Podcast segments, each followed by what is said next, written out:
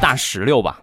大石榴小的时候，他们家有一个哥哥啊，他有一个亲哥，家里边有两个孩子的，你们应该都有体会，那就每天闹腾的不行了，你打我，我打你。小的时候他们俩吵架呢，每次都是他这个哥哥让着他啊。最近呢，大石榴和他哥吵嘴，没吵过他哥，他哥没让着他，把大石榴给委屈的呀，哥。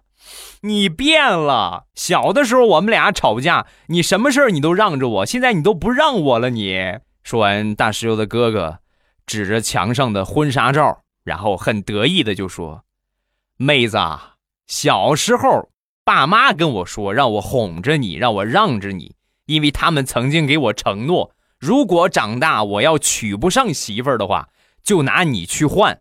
那现在我娶上媳妇儿了，你没有价值了啊哈！”所以我还让着你干啥？